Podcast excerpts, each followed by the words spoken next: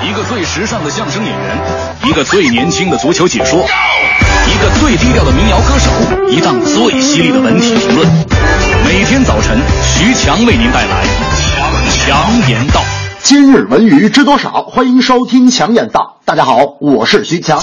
近日，腾讯即将完成对哔哩哔哩弹幕分享网站的投资。腾讯对哔哩哔哩估值为十五亿人民币左右，以占股百分之十五计算，腾讯投资额将超过两亿元。此前，阿里巴巴全资收购优酷土豆，等于间接入股了 AC 放。今年八月份，弹幕网站 AC 放宣布完成了 A 轮融资五千万美元。近年来，亚文化内容广受年轻用户青睐，而国内的亚文化内容社区已被称为 A B。双骄的 AC 棒和哔哩哔哩弹幕网站为翘楚。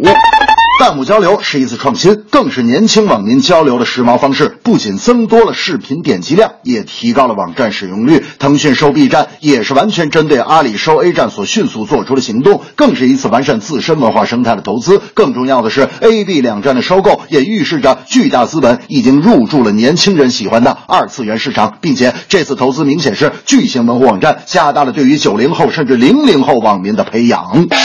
大明那天就说了，这个小时候看动画片哪有现在这条件？现在都动漫网站，那时候就看电视，是不是？小猫钓鱼啊，崂山道士啊，天书奇谭呐，采蘑菇呀，大红花呀，好邻居呀。我说大明有美廉美吗？大明说美廉美像话吗？我说什么叫好邻居？大明说那应该叫啥？我说应该叫三个邻居。大明说胡说，不是三个和尚吗？我说大明你是不是没有看过三个邻居？大明说确实没看过，我们家楼下就一个好邻居。亚洲首档自然探索类纪实真人秀《跟着贝尔去冒险》在众多竞争激烈的综艺节目中独树一帜，坚守真实原则，以无剧本不演绎的纪实拍摄手法，感动了越来越多的观众。第四期节目播出后，明星队员们的成长蜕变也越来越明显，尤其是男队员们身上的个性也得到了越来越多的展现。重要的是，正面直击人性弱点的节目风格，使得收视率不断攀升。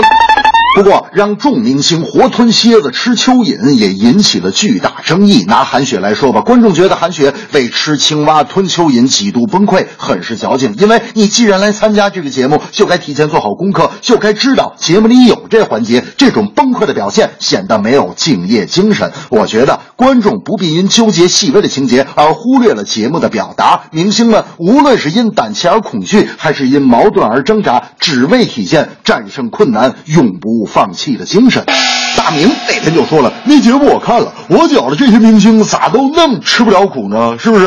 我说大明，你可别吹，你能吃虫子吗？大明说，这有啥了不起的？我今天午饭吃的就是虫子。我说你就吹吧你啊，你哪儿吃的虫子？大明说，就是街对面那个云南风味餐厅，卷饼可好吃了，就是太贵，一盘虫子花我一百八。这正是腾讯公司收 B 站，文化生态来完善，跟着贝尔去冒险，不怕困苦与磨难。腾讯扩大新市场，只把弹幕来分享，把年轻网友来培养。